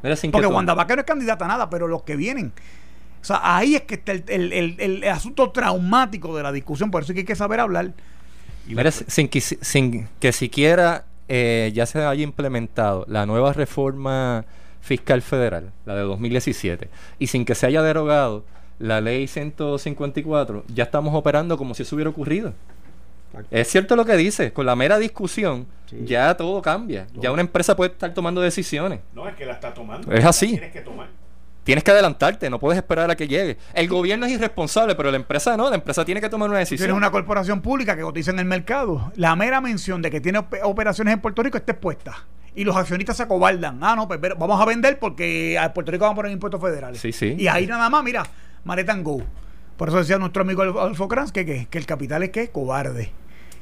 ¿Ah? ¿Qué ah, busca? y no tiene fidelidad con nadie. No tiene fidelidad ni con nación ni con nadie. Pero entonces aquí el asunto, Wanda Vázquez.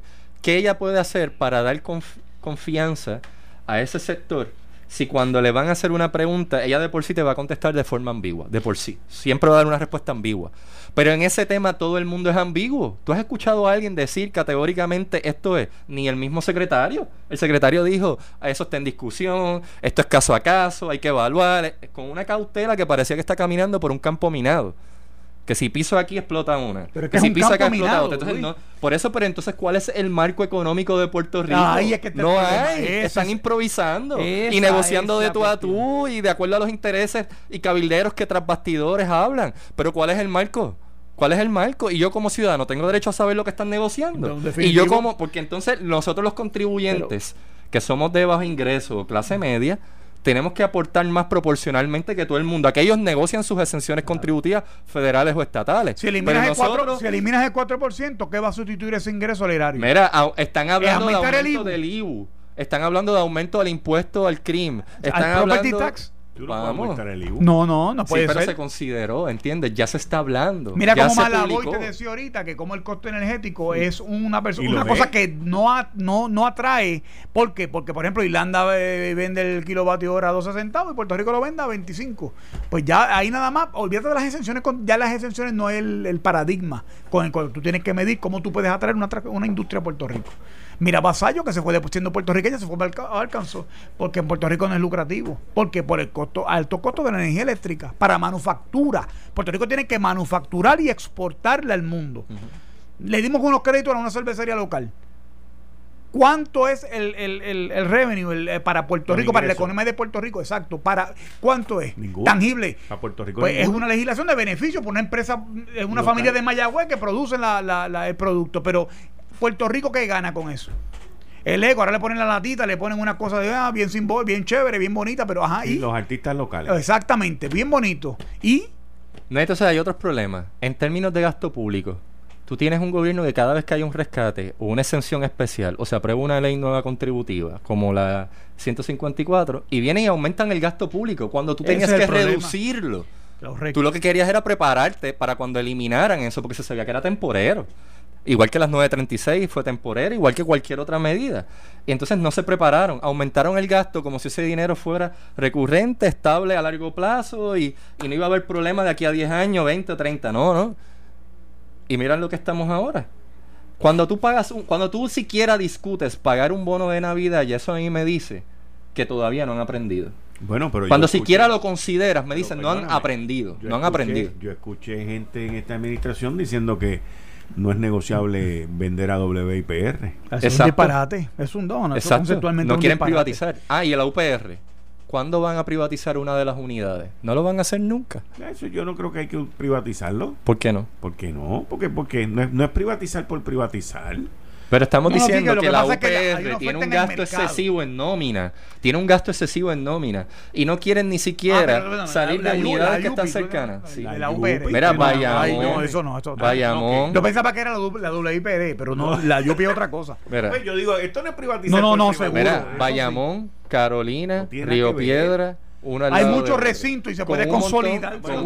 pero no lo han hecho. no, no, no, lo han hecho. No lo han hecho, pero, pero mira, le han ido recortando los, los, las aportaciones del gobierno central y siguen ellos ahí. O sea, si. Lo que tienen que hacer es aumentar el crédito. No, no, pero no está funcionando. eso es lo que han hecho. Para hacerla competitiva y atraer estudiantes de afuera como una oferta académica superior a la que actualmente Tienen que hacerlo bien. Eso lo han hecho. No es hacerlo por hacerlo. No, pero. pero eh, no es mantener la universidad por mantenerla. Tampoco es privatizar por privatizar. pero es que yo no estoy diciendo que se los recintos recinto de Río Piedra, recinto de Ciencias Médicas, recinto de Mayagüez. Estoy hablando unidades, lo dije, yo dije unidades. Las unidades son las otras, las otras ocho. Hay ocho unidades y tres recintos. Los tres recintos son los que tienen investigación, doctorado, maestría. Y son los que son los que generan eh, patentes y conocimiento y todo. Y esos tienen todo tipo de programas. Los demás lo que hacen es un apoyo a esos recintos. Está bien, pero si ellos pueden subir su matrícula y recortar sus gastos. No han logrado eso. estructura. ¿Por qué no? Que sigan ahí. Si no lo logran, entonces tú entras y das el machetazo. Pero si no, o sea, si lo logran y lo pueden hacer, lo que llevan son dos años nada más. Bueno, conceptualmente los dos tienen razón, en mi opinión. Porque una cosa no cancela la otra. Exacto. Eh, estás escuchando el podcast de Noti1. Análisis 630 con Enrique Quique Cruz.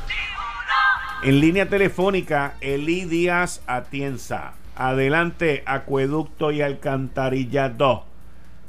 Tengo a un cliente de la Autoridad de Acueducto y Alcantarillado que lleva varios tiempos, varios días sin agua. Buenas tardes, ¿con quién hablo? Buenas tardes con el señor Mojica de Barrio Río Bajas de Toalta. ¿Del barrio? Río Bajas de Toalta. Río Bajas de Toalta. Dígame, ¿cuál es el problema?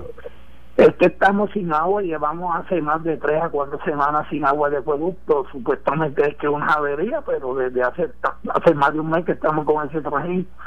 Está el sector Machán, el sector Los Monjitas, y en el área donde estamos hay dos comunicaciones grandísimas, que inclusive hay personas mayores y niños con condiciones, y no sé qué pasa con el agua, nada, nada de agua, nada.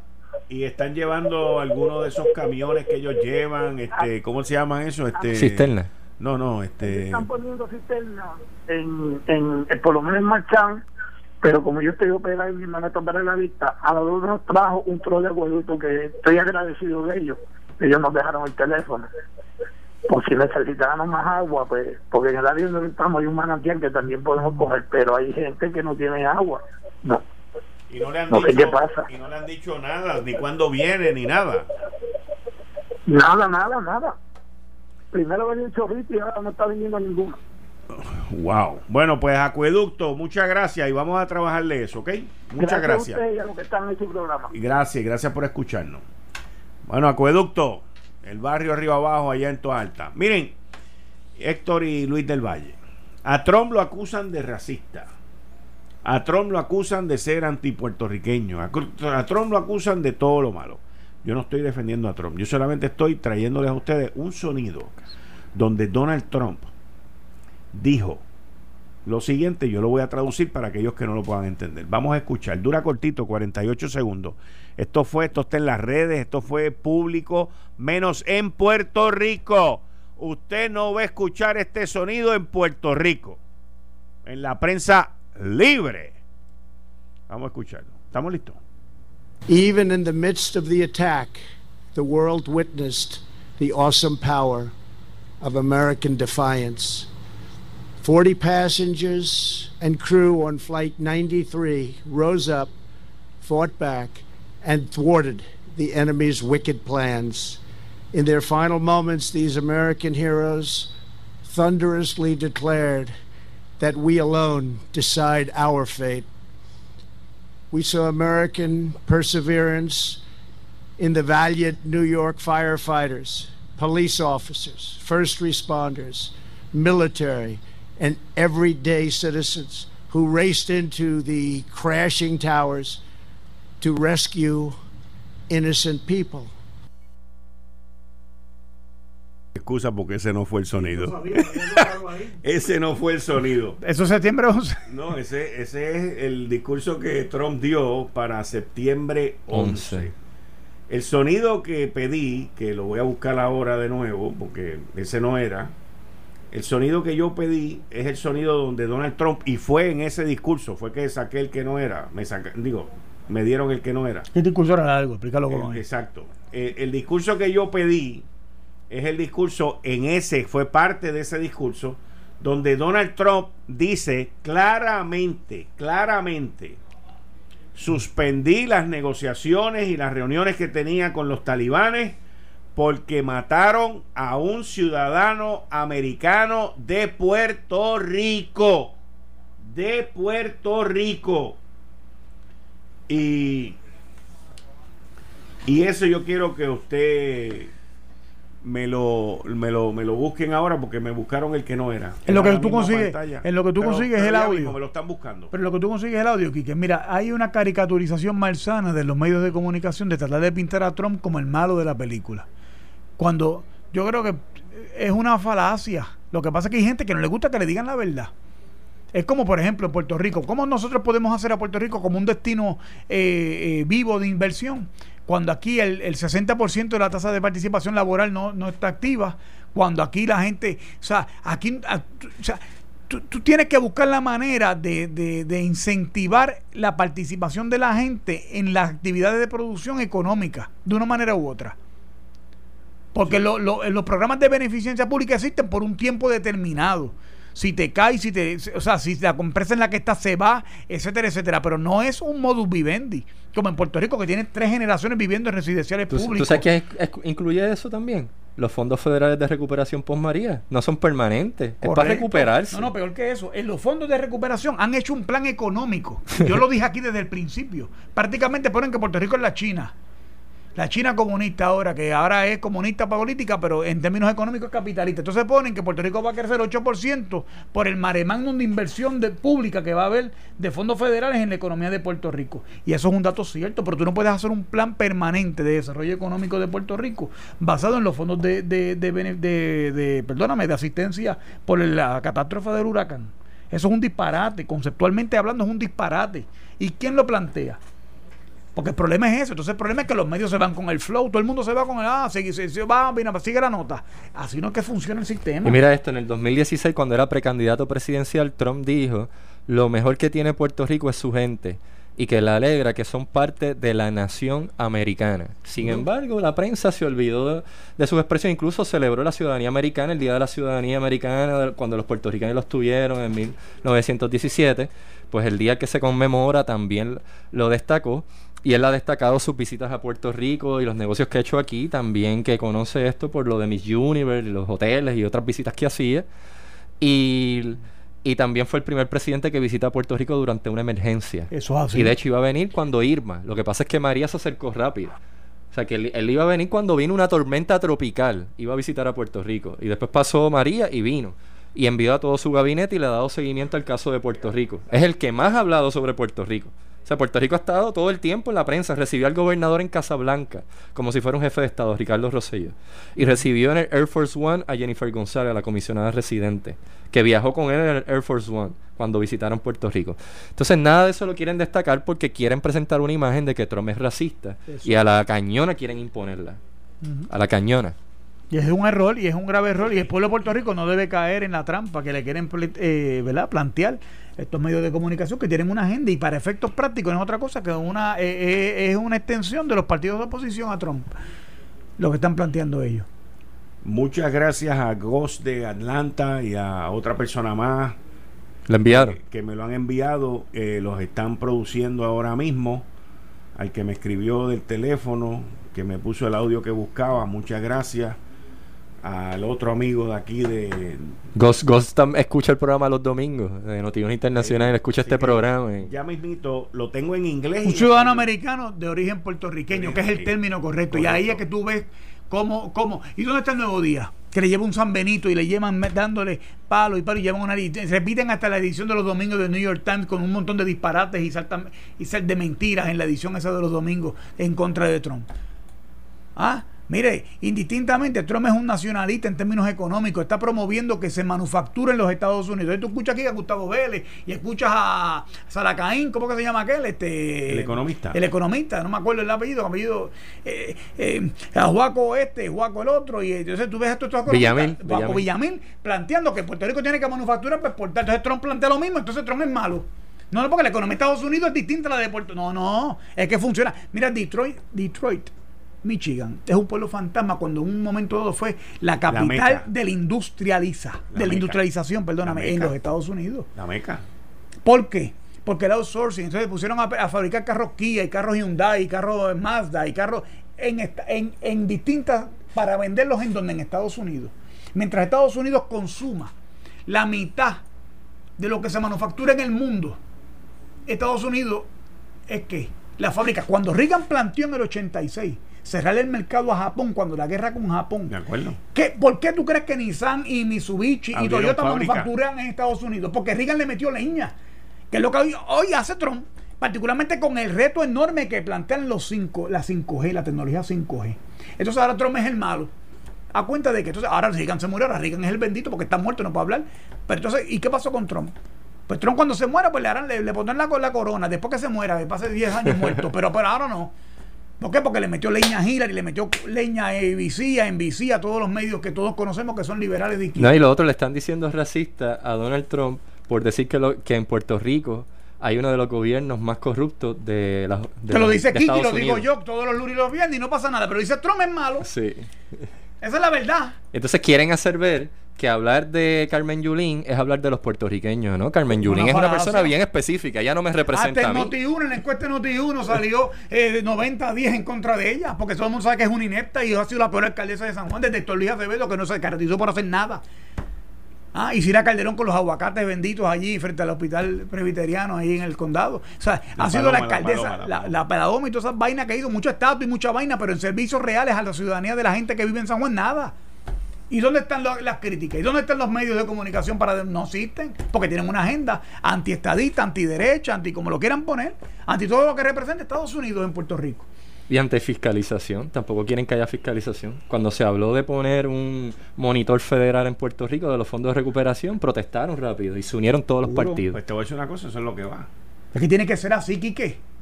Tiene que ser porque los gobiernos tienen que ser accountable. O sea, tú, tú, no puedes. Eh, hay una ley federal, aparte de las estatales y, la, y, la, y las leyes y reglamentos que existen a nivel estatal, los federales. Aquí tienen que FEMA ley de los chavos los municipios, sin ser acreedores, sin cumplir con condicionamientos legales y, reglamentarios de las agencias federales. Quieren que FEMA le regale los chavos a los municipios porque sí. Porque en Mayagüez se cayó un poste y porque en San Germán se cayó yo no sé qué rayo y en San Lorenzo se cayó yo no sé qué otra cosa. Así no puede ser. Usted vaya por los canales, cumpla con lo que se le requiere y entonces se brega. Después que usted esté al día, entonces si FEMA es el que falla, haga los señalamientos que es porque aquí nadie debajo del sol es perfecto. Pero usted cumpla con lo suyo. Así no puede ser tampoco. Ah, entonces no, FEMA falló y los americanos son malos. No, pero ¿por qué? ¿Cómo que los.? Oye, si los americanos no estuvieran en Puerto Rico, quiero que hubiera hambre y pero, Pero pregunta, ¿por qué los estadistas, los autonomistas y los estadistas, tanto populares PNP como independientes, dicen los americanos o los gringos cuando se trata de hacer una crítica a una política de cualquier gobernante federal? no somos nosotros americanos. Y no quieren los populares y los PNP defender la ciudadanía americana y la celebran, la festejan y quieren una relación permanente con Estados Unidos. Entonces, ¿por qué ellos y nosotros, como si fuéramos aparte? Y nos excluimos nosotros mismos, una autosegregación. Porque lo que estás diciendo es, no estoy de acuerdo con X política, y esto por lo general viene de los medios de comunicación y de los políticos locales. Ah, pues entonces ahora vamos a llamarle gringos, esos gringos, esos americanos, allá en el gobierno federal. Sí, sí. Pero y nosotros no somos una línea en la arena, sí, ¿Y cuántos puertorriqueños residen en Estados Unidos? Residen muchos más que los que residen aquí en otros estados. Claro. Y pagan contribuciones allá. Y se les trata igual, no existe tal cosa como ciudadanía segunda clase. Porque el territorio, el estatus del territorio es una cosa, la ciudadanía es otra. Si yo me voy a residir a cualquiera de los estados, yo puedo votar por el presidente. así que no es a mí, no es contra mí es el territorio que tiene un estado. La condición territorial. La condición territorial. Seguro, seguro. Eso es así, eso es un dato. Pero hay que ser consistente. Yo no veo esa consistencia, ni en el PNP ni en el PPD. Bueno, los PNP parecen independentistas. ahí, me dan, que se conviertan en A mí a veces me parece que es Rubén Berrío el que establece el discurso de cuando se habla de se hace crítica al gobierno federal o se hace crítica sobre algún proceso o se habla de estatus, yo siento que Rubén Berrío ganó sin hacer nada. Él está callado y desde el silencio es el líder vitalicio del discurso sobre el estatus. Porque cualquier político de Puerto Rico abre la boca y dice lo que dice Rubén Berrío. ahorita van a decir. Es increíble. Que es un atentado a la democracia. ¿Cuál eh, quitarle los beneficios del cash de la tarjeta de la familia porque eso es una es una como es un derecho adquirido de las personas que participan en los programas de beneficencia pública federal. Ahorita van a decir eso. ¿Nos los van a quitar a nosotros nada más? ¿Perdón? Nos los están quitando a nosotros nada más. Sí, porque Puerto Rico no existe el PAN. Eso fue una exención de Carlos Romero que consiguió cuando era comisionado. Pues. Seguro, pero es Eso fue la cuestión. es la, ¿Quién pone el pan, Quique? ¿Quién da el pan? En los federales. ¿Pero quién? El Departamento de Agricultura. ¿Para qué? Para, para, consumir productos de ellos. De la porque agricultura. los imperios existen. ¿Cómo? ¿Y de qué se benefician? De la actividad económica que generan sus colonias. Eso es un dato. Ah, pero no. Yo entiendo que a más nadie le dan cash. Claro que no. No solamente eso. En Puerto Rico llega. a un año. En Puerto Rico eso es, ahí tú ves, bueno, mira los, programas de aquí. Mira, Puerto Rico llevan años y años y años en Puerto Rico tuvo cash, tuvo cheque, lo que le llaman, tuvo cupones, tuvo tarjeta con un montón de dinero cash, después el 25%, después le redujeron el... Pero hemos tenido cash por años, décadas, que Puerto Rico ha recibido cash y la gente lo usaba por otras cosas que no era comida. Y acuerdo que cambiaban el cheque, el cheque crema que venía antes, y lo cambiaban completo y se lo gastaban en otras cosas no era en comida. Por eso pusieron lo de la tarjeta. Para asegurarse. Después Trump propuso, ah, bueno, pues entonces que sea que le enviemos un paquete de comida. Porque si no, entonces la tarjeta cogen y la venden. Y es verdad, estaba pasando que había fraude de gente que vendía el dinero de la tarjeta. Por menos el crédito, el crédito de la tarjeta. Por menos de lo que era, de, que querían el cash out. Sí, entonces yo te pago y tú me das el dinero. Yo tengo 80 Yo te presto la tarjeta. pero, el, pero el que haga eso si lo cogen va preso. Ah, no, es ilegal, es fraude. Si lo cogen. Pero lo están haciendo. Es una realidad. Vamos a suponer que tú recibes 200, tú recibes 180 y yo te doy la tarjeta a ti y tú me dices, mira, dame 100 pesos y tú te quedas con los 180 de la tarjeta mensual. Y tú me pasas 100 pesos mensuales. Y eso no está permitido. Oye, cuando se, la compra, también no te piden una tarjeta de identificación para ver si tú eres el recipiente del estipendio público. No, no, te piden eso. No lo te piden la tarjeta. tú entras el PIN number. Es como un block grant. Te dan el, el, el, y te giran contra esa designación y ya.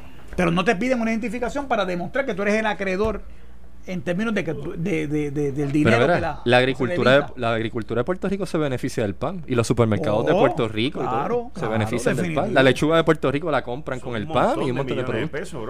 son 22 por María serían como 40 y entonces cuando tú sumas los fondos ARRA y sumas cuando tú vienes oye si los federales Puerto Rico estuviera lambiendo el caldero por los tiznados vamos a hablarlo como es entonces, cuando tú escuchas estos discursos de estos soberanistas de ULA y todas estas vainas diciendo, oh no, Puerto Rico y la nación puertorriqueña, de, de lo que están hablando es pifia. Esos son baboserías de cuentos de camino. ¿Cuál es el modelo de desarrollo bajo Puerto Rico República? Eso no existe. No existe. Ah, que los americanos nos van a dar 10 años una ayuda extranjera para entonces nosotros hablar con los chinos y los alemanes y la vaina santa, a ver cómo nosotros eh, que creen eso, creen duendes. Van a querer una reparación histórica, van a estar abogando por un rescate federal de transición, y van a decir el rescate colonial, de transición colonial a la soberanía. Queremos fondos federales a los que nos recuperamos y podemos ser independientes. Ese va a ser el viaje de los independentistas. Porque al final siempre quieren chuparle la teta americana. Cuento camino. Todo el tiempo. Exactamente. Pero mira esto con lo de las exenciones. Esas exenciones de la ley 154, del 4% de las foráneas, que antes de la reforma contributiva de 2017 se podían eh, eximir en Estados Unidos todavía se está haciendo.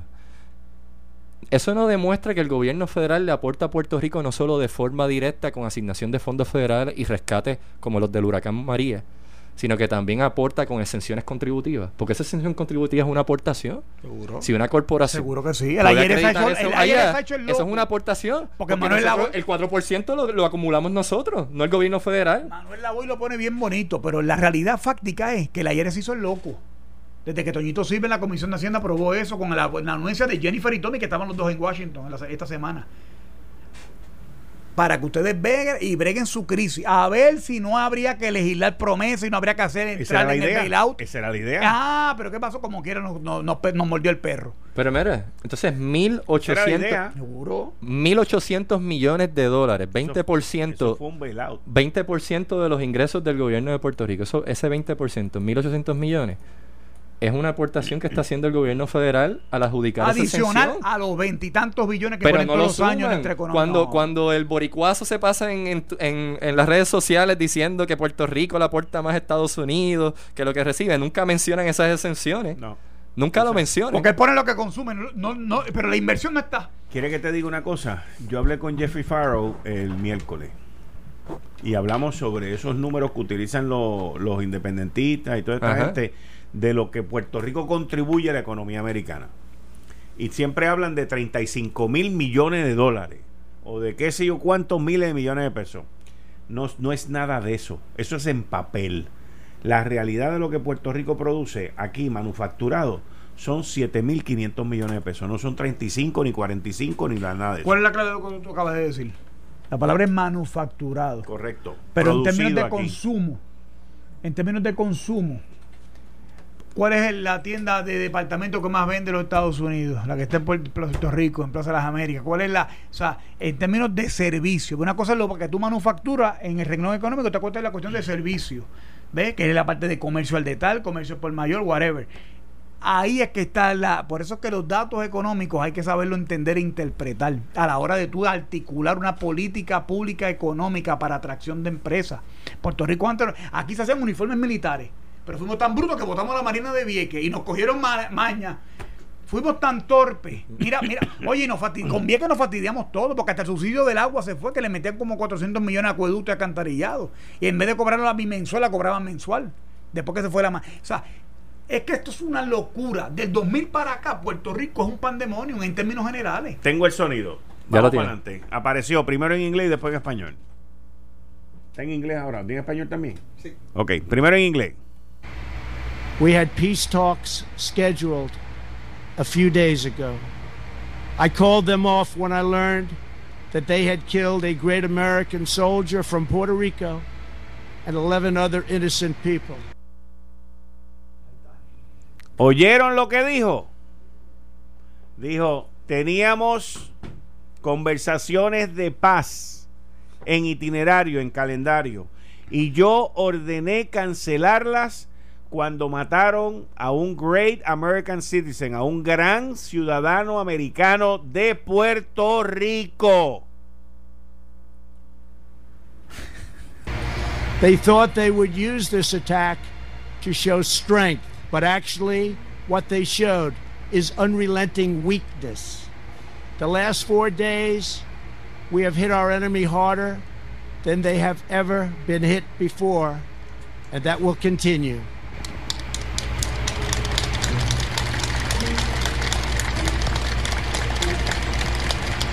And if for any reason they come back, Vamos a escucharlo en español.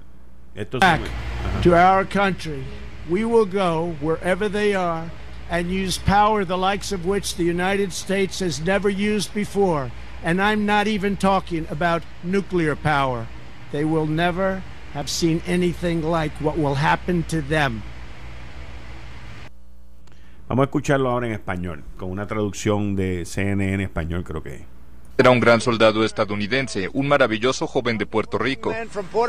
Trump ya había dejado claro su cambio de actitud respecto a los talibanes cuando aseguró en Twitter que las tropas estadounidenses estaban golpeando a los insurgentes afganos como nunca antes en la última década. Washington tiene desplegados unos 13.000 militares en Afganistán. Un acuerdo habría permitido la retirada de los soldados estadounidenses a cambio de garantías de los talibanes sobre una reducción de la violencia en el país.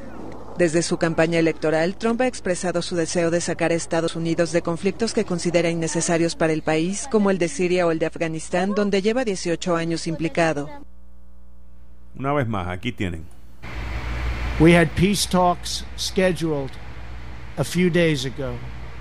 I called them off when I learned that they had killed a great American soldier from Puerto Rico and 11 other innocent people.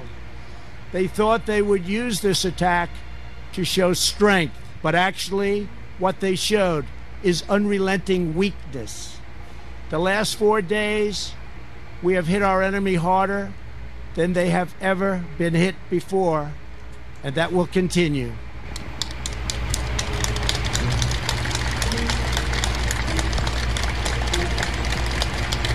And if for any reason they come back to our country, we will go wherever they are and use power the likes of which the United States has never used before. And I'm not even talking about nuclear power. They will never have seen anything like what will happen to them. Ahí lo tienen. La mayor evidencia de que todo es una pantomima y una caricaturización de los medios de prensa de tratar de disponer y tratar de capitalizar políticamente, no para beneficio de nadie en Puerto Rico, para los candidatos demócratas. Tú me preguntaste al principio del programa si yo había visto el debate. Y hay, una buena analogía.